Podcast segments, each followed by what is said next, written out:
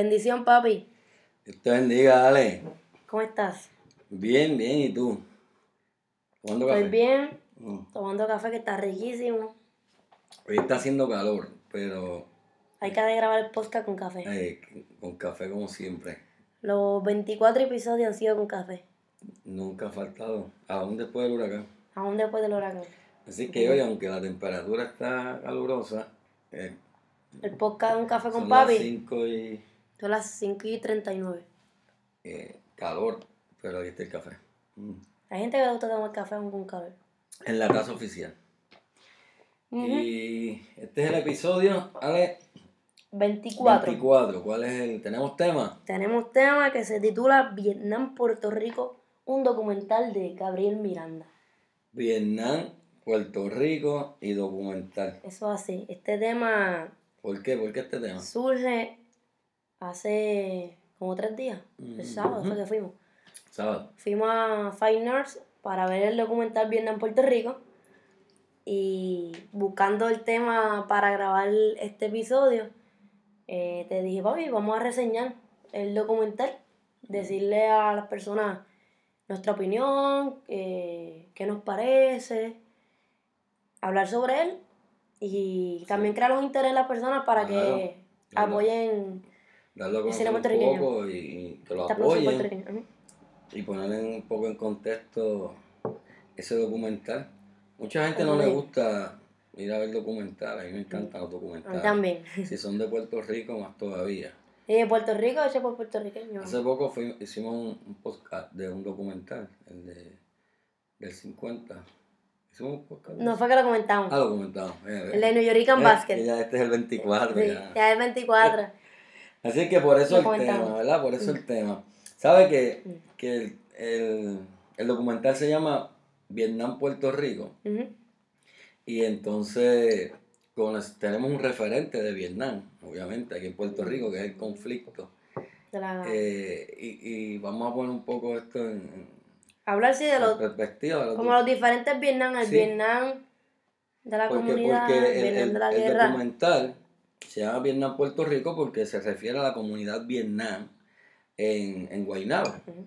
y las luchas ¿verdad? Este, de, de esa comunidad, una comunidad especial. Y pues conocemos Vietnam por el conflicto. ¿Tiene alguna relación? Pues sí. El conflicto bélico. El Aunque conflicto esto también bélico. es casi bélico. Por eso es que, que la-. ¿por qué le ponen a esa comunidad eh, eh, Vietnam? Eh, lo- lo- lo- los residentes. Porque en, lo- en el año 60, como, como todos sabemos, fue el conflicto de Vietnam del Norte contra el Vietnam del Sur, donde Estados Unidos intervino. Y esta comunidad en Guaynabo, llamada Vietnam, eh, pues surge, ¿verdad? Se crea o, o ellos comienzan a, a- a establecerse en ese lugar allí, cerca de la, de la bahía, de, de lo- del, frente de Guaynabo que da al mar, porque. Guaynabo tiene costa, pequeñita, pero tiene costa. Y, y entonces, pues, en, es- en esa comunidad empieza a surgir allí en los años 60, justamente en el tiempo del, del conflicto de Vietnam, que comenzó en el 55 y más o menos terminó como en el 75, casi 20 años. Así que, eh, históricamente, ambos eventos se dan eh, simultáneamente. ¿Qué pasa? Ellos están allí tomando posesión de, no de un terreno, porque realmente El aquello, era un babote de agua. Ellos empiezan a rellenar y ganarle espacio al mar para... Echando goma, Exacto, rellenaron con tierra, con tierra, cosa. goma, paleta, para ir este, tratando de hacerlo seco para hacer sus casas. Entonces, en ese momento, como obviamente eso no, no le pertenecía a ellos legalmente, pues la policía comienza a romperle las casuchas. Ellos la construían por el, por el día y venía la policía. Los sí. ranchos al revés, la policía por el día La destruía. y ellos por la noche la construían. Entonces se convirtió en una lucha Ellos ahí no tenían ni sistema eléctrico, Nada. ni de agua, ni nada. Simplemente rancho. Ustedes hicieron esta analogía, espérate, hay una lucha allá en Vietnam y aquí hay otra lucha, otro conflicto. Otro Vietnam. Y entonces, pues, por eso es que esa comunidad Ellos la nombran la Vietnam. nombran Vietnam, porque se está dando al mismo tiempo una lucha allí de ellos con, con el Estado para, para establecerse. Eh, y Mm. por eso entonces es que y se Vietnam. Este documental nos presenta la visión de estas personas residentes de este lugar y le da un acercamiento a uno a, a sus vivencias, a su necesidad, a el por qué eh, emigrar hasta allí y estable, e intentar establecerse en ese lugar. Porque cada persona, ¿verdad?, tiene su, su, su, su, rea- su- Sí. una realidad que no, no importa desde el punto donde uno la mire, aunque uno emita un juicio, nunca va a ser tan justo si uno no es empático y se pone en la posición de esa persona. En la medida que uno intente mirar desde Vietnam, Exacto. o sea, de- Desde afuera. desde afuera, eh, exacto, de- en la medida que uno intenta mirar desde Vietnam, entonces que uno comienza Ujú. a, a, a poder comprender. Es decir, que ese documental mm, nos da la oportunidad de ver lo que, lo que ocurrió, un punto de vista, del- desde el punto de vista de los residentes, lo que ocurrió en Vietnam en esta segunda etapa. Porque, Sí, el- pero. Sí, porque mencionamos que al principio pues, intentaron establecerse. Cuando finalmente la comunidad se establece, que entonces Le dan ya- título de propiedad- le dan título de propiedad, agua, luz. agua, luz, carretera, centro comunal. Ya, entonces la administración de SILA la identifica como una comunidad especial. Esto significa que tiene unas protecciones legales, una, una comunidad bona fide. Importante para eh, el hecho eh, perdón, legal que se va a dar más adelante. Entonces, pues, esa comunidad ya estaba establecida con, con una historia y, y ya el problema estaba resuelto porque ya Ujú. aquellas luchas iniciales que se libraron para establecerse, pues ya, ya se Ujú. resolvieron, ya tienen un documento, Ujú. un título de propiedad. Y están bien allí. y está reconocida por la ley como una comunidad especial. Entonces, De momento, de momento, alguien se dio cuenta. Alguien, alguien se dio cuenta que De- en Guaynabo City Hay costa. hay costa, Y de la ubicación la que ubicación tiene, de esa la cercanía comunidad. con San Juan. Exacto. Yo, espérate, pero si esto es Guaynabo City, esto aquí es carísimo. ¿Cuánto Mm. más caro serían unos apartamentos, una Mm. villa, un hotel, un complejo hotelero en el único pedazo que tiene Guaynabo que es marítimo? Que da a la bahía. Pero ¿qué pasa? Para los desarrolladores había un problema.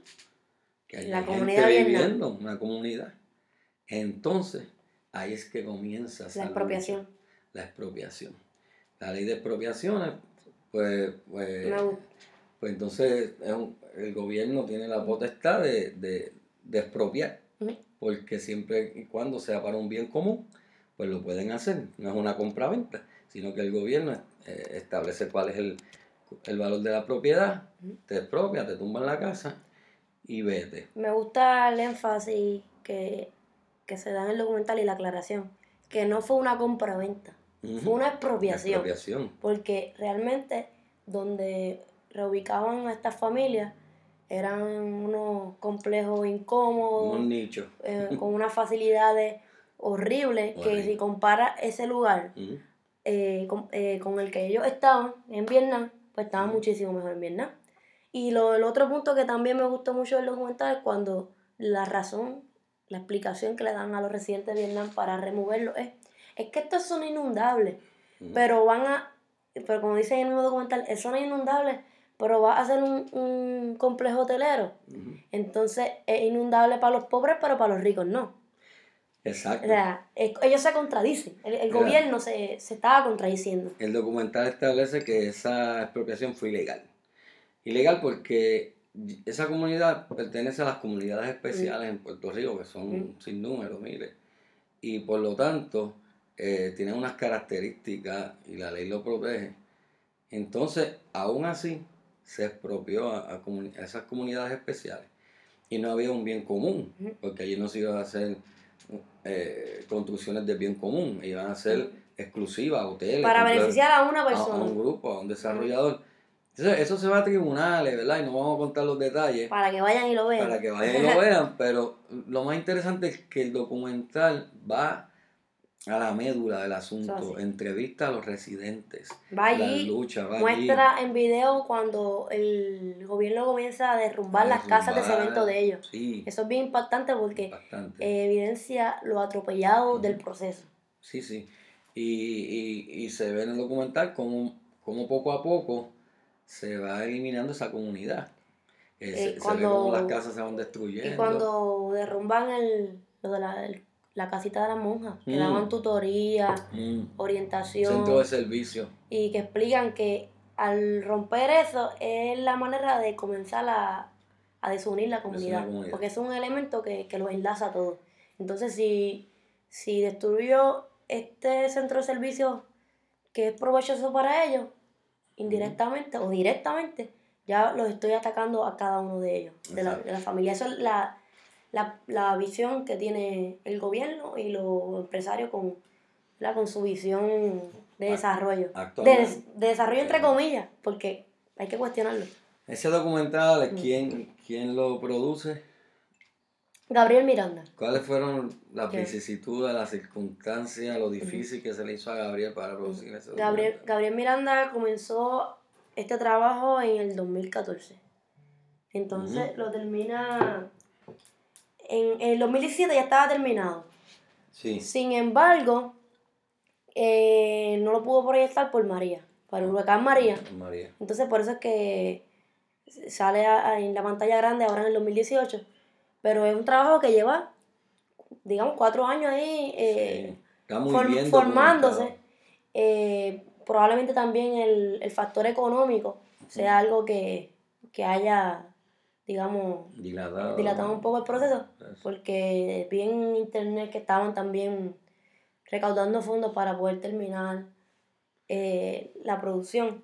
Pero yo creo que a tiempo, a tiempo, porque al final van a ver la decisión del Tribunal Supremo sobre el conflicto que se llevó a cabo entre el municipio de Guaynabo y esta comunidad especial Vietnam, eh, y fue el año pasado, o sea, el 2017 fue que el tribunal se pronunció, y por lo tanto está, al día, o sea, termina, está, el documentante termina con lo que está actualmente. Eh, aunque está, eh, aunque terminaron, digamos, la filmación en el 2017, no lo deja hasta ahí, sino que nos dicen hasta el día de hoy qué es lo que está, qué, es lo que ha sucedido. Cabe recalcar que, quiero mencionar que Gabriel Miranda es el director, productor y escritor del documental y él es súper joven, yo creo que tiene como treinta y pico años. Un excelente trabajo, muchas referencias, este, las técnicas que usó, apelo al sentimiento, con referencias de documentos periodísticos, entrevistando a las personas. Me, me gustó mucho que el abogado de la comunidad estuvo presente durante el transcurso del documental, aunque iba a otras tomas, siempre volvían a, de hecho, no, no recuerdo su nombre, qué pena, el licenciado. Eh, porque, eh, él, eh, porque él mantuvo como un hilo de narración de todo lo que iba ocurriendo que se complementaba con los comentarios de, los residentes o de los otros abogados, pero yo pienso que él fue como que el hilo conductor, por, lo menos para mí, en cuestión de enfocarme en el documental, su, participación fue, fue muy buena. Me, gustó la, me, llamó la atención, no me gustara, pero me llamó la atención la, analogía que hace una de las que entrevista, no recuerdo el nombre tampoco, mala mía. Tengo que volverla a ver para apuntar los nombres. Entre Vietnam, dice que Vietnam es una metáfora de Puerto Rico.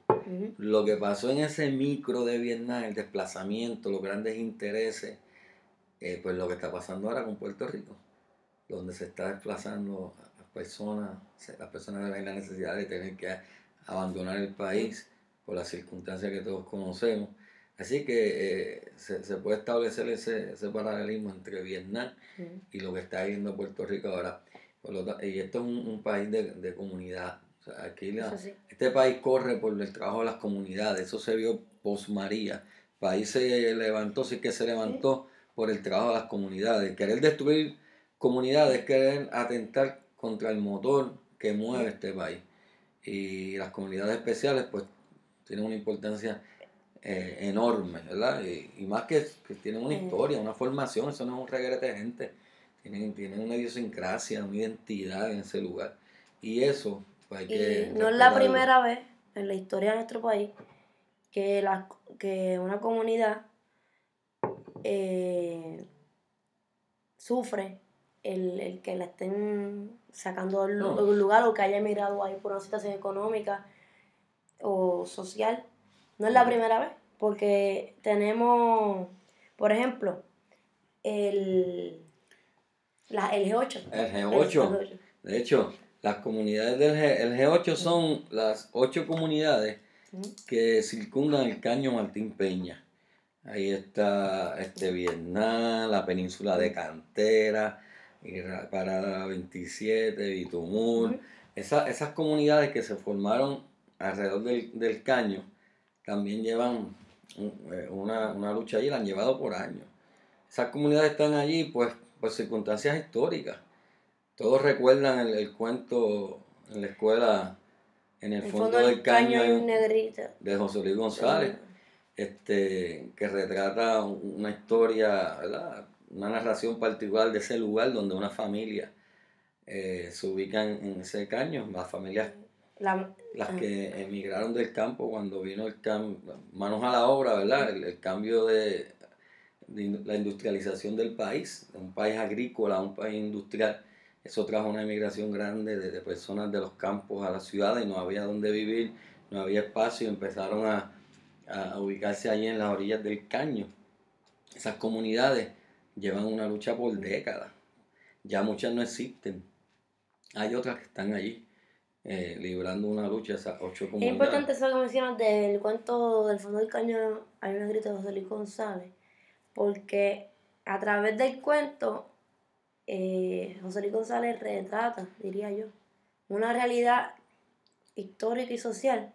Utiliza la ficción, obviamente, al crear estos personajes, pero se, va, eh, se basa de, de, de, un evento histórico, de una, de una realidad de estas comunidades y tenemos ahí para hablar brevemente ¿verdad? del cuento, para que el, si alguien nos está escuchando que no lo conoce, está en línea, pueden leerlo en Ciudad Seba. Ciudad Seba está en, y es breve. en el fondo del caño hay un negrito, José Luis González y, le, y le va a salir. Pero para el que no, no lo haya leído, eh, trata de una familia que es el papá, mamá y el niño que se llama Melodía. Melodía. De hecho, ahora que digo Melodía, vamos a aclarar que en una, en una versión de ese cuento sale, el, el niño se llama Melodía y posteriormente José Luis González publica nuevamente el cuento, pero en, lugar de Melodía le llama Macarín. Macarín. Al niño.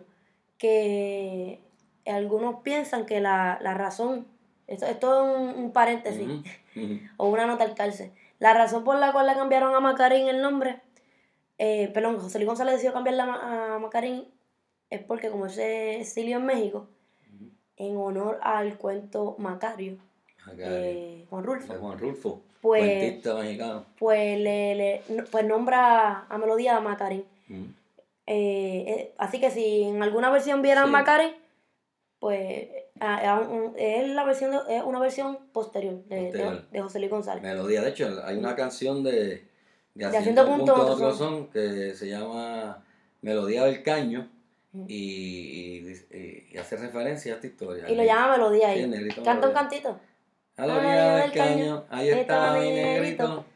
Cantando en una plena a otro niño bonito. Exacto. Sí, melodía se me fue con él.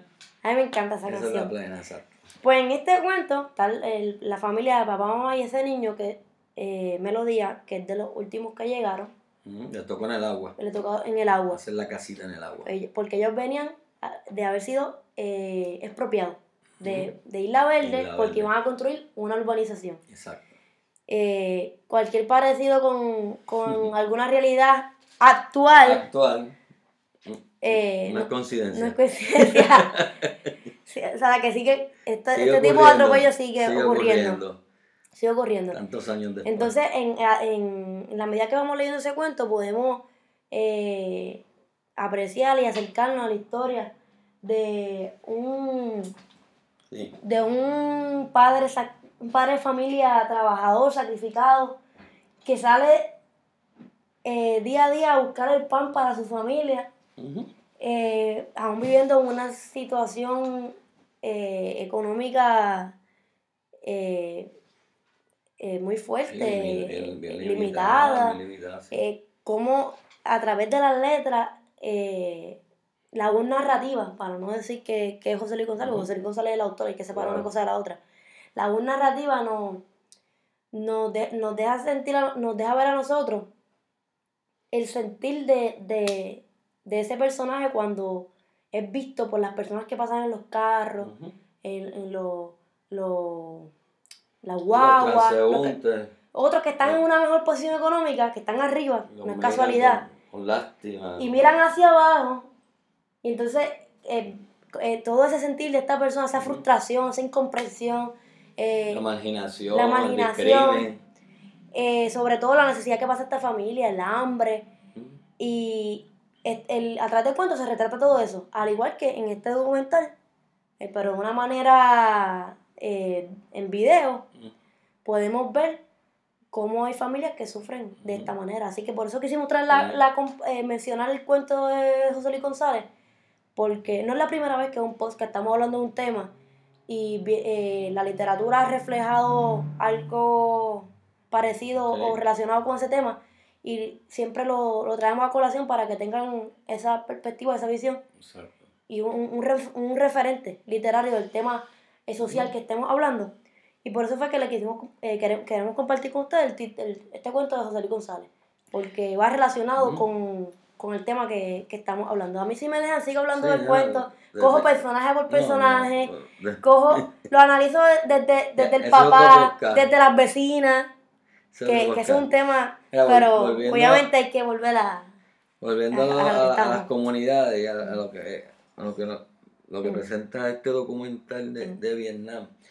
No dice cuántas comunidades especiales hay en Puerto Rico, todas están en peligro, puede ser siempre y cuando donde están ubicadas represente un interés para algún desarrollador o un interés económico. Pues hay comunidades especiales que posiblemente nunca las toquen porque están en terreno aislado, allá un monte, pero si la comunidad está frente al mar, en, en, en, frente a la bahía, en Guaynabo. Se inventan que son inundables. Entonces, exacto, eh, con se le puede poner un nombre bonito ahí, Guaynabo Waterfront. por lo tanto, las comunidades que están, que en un momento no valía nada, cuando ellos se ubicaron ahí, como estas casas en el caño, allí al lado del Choliseo, la Milla de Oro, eso eran casitas en Mangle, yo llegué a ver eso cuando pequeño, al lado de Plaza de las Américas, donde hoy día está el natatorio, el Parque Central, eso eran casuchas en el agua, eso no valía nada. Luego la ciudad, lógicamente, se, expande, crece, ¿verdad? Este, tiene que... Y ahora valen Y entonces, pues, esas casuchas quedaron en medio de la ciudad y ahora valen.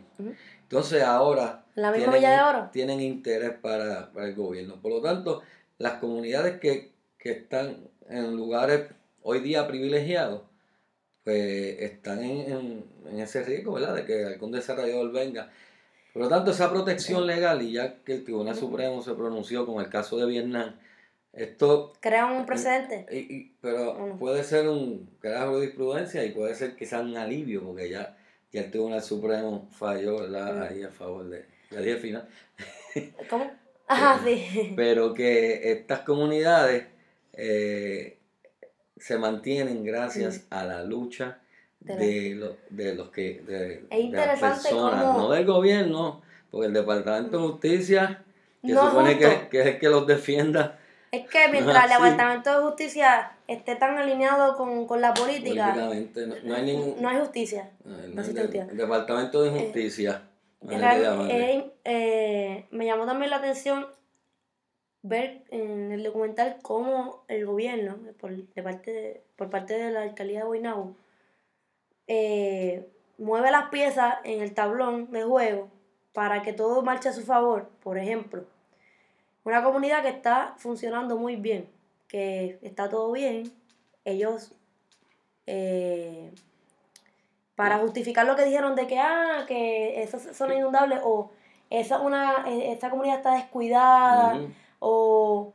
Y empiezan a abandonar los servicios. Exacto, empiezan a abandonar los servicios para que se ponga fea, por decirlo así, y entonces justificar la movida que viene más adelante. Como decían los, los residentes, aquí todo está bien, pero si ellos dejaron de darle mantenimiento a, a X calle, pues entonces el agua no va a correr bien por ahí por, Entonces, por no algo que, que ellos de- que ellos dejaron de hacer. Claro. Entonces tú no le das los servicios, Se no lo mantienes, no le mantienes las cajeteras, pues estorbo público. Pero a Tintillo y esa área de allá exclusiva de Guaynabo, eso está nítido. De hecho, en, en la parte en la parte que dice uno de los residentes que dice, ay, pero si San Patricio es zona inundable inunda, y no lo están Y no lo están expropiando. Y dijo, aquí los pobres, los pobres se pueden ahogar los ricos no. Vietnam no es que sea zona inundable, es que las alcantarillas están sin mantenimiento y pues se tapaban. Se tapaban y pues los inundan. Pero mu- mu- muchos ángulos que tiene, que tiene este documental, hay, tienen que ir a verlo, definitivamente. Eso así eh, salió en julio 26 en Ujú. Fine Arts de Popular, en el Popular Center. Popular Center en Fine Arts, sí. Eh, hay varias tandas. La Ah, primera ok. a las 2 y 15. Ujú. Eh, así que ah, pueden coger hasta la taquilla más barata, que es la primera tanda, a una hora chévere, Sí. que es a las 2 y 15 de la tarde. Vayan allí Y- a, a Fine Art. Para que este, disfruten de este documental y apoyen el, la producción puertorriqueña. Sí, y va- vean el documental y, y vean o- o- otro punto de vista y otra perspectiva de estas comunidades especiales, particularmente la comunidad Vietnam de Guaynabo, este, y, y sus luchas, ¿verdad? Y, su- y su lucha por mantenerse en ese lugar. Así que, ahí está. Eso así. Ahorita iba a decir algo, pero no me acuerdo ahora qué era. Se te olvidó. Tenía que apuntarlo. Pero no, no me acuerdo. en Vietnam. Pues Eso nada, así. dale, si te Hasta acuerdas en el otro podcast, Sí, en, en otro podcast. que será la Eh, semana que viene. Eso así. permite. Gracias por escuchar el episodio 24 de Un Café con Papi. Pueden darle like, compartirlo con sus amistades. Y en Twitter, a Papi lo pueden seguir por Ramón Coto. Ra- eh, Ramón.coto. No Twitter. Ah, en Twitter, Ramón Coto. En, en Instagram, Ramón.coto. Y. Está dando el Instagram y todo ya, eh. en Yo no tengo Instagram porque. Ramón.coto. Ramón Coto en Facebook, Ramón Coto en Twitter. Mira, para que se rían la Oye, en gente todas las que. redes. Para que se rían la- las personas que no estén escuchando, la razón por la cual yo no tengo Instagram es porque inicialmente no lo quería abrir. Y cuando decidí abrirlo, alguien eh, escogió a Alejandra Coto Ajá. y no me dio la gana de escoger otro username y pues no tengo Instagram. Pues Así son- que me pueden seguir en Twitter por Alejandra Coto. Mis redes son Ramón Coto, corridito. eh, y también en Instagram, Ramón.coto. Y Nacha, Ramón.coto. Una de las dos. Yo le doy el Twitter nada más. Y Porque Facebook, Ramón Coto.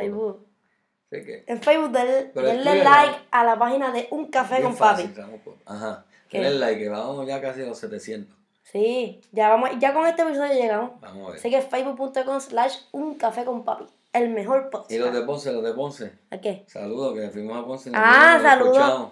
Saludos a, a No. los seguidores que tenemos allá. Ponce. A, a, los- a los que escuchan un programa de radio se le dice radio escucha. A los que escuchan un podcast, ¿cómo se dice? Podcast escuchas. Podcast tuya. A los podcast escuchas que tenemos al allá. Y. Este, Carmen Marzán y- Carmen, Dori, Ángel. Nos dicen, siempre lo escuchamos. Sí. Sí, a nuestros amigos de Ponce, saludos. Saludos allá. Y gracias por eh, escuchar y apoyar este podcast. Muy bien. Hasta la próxima.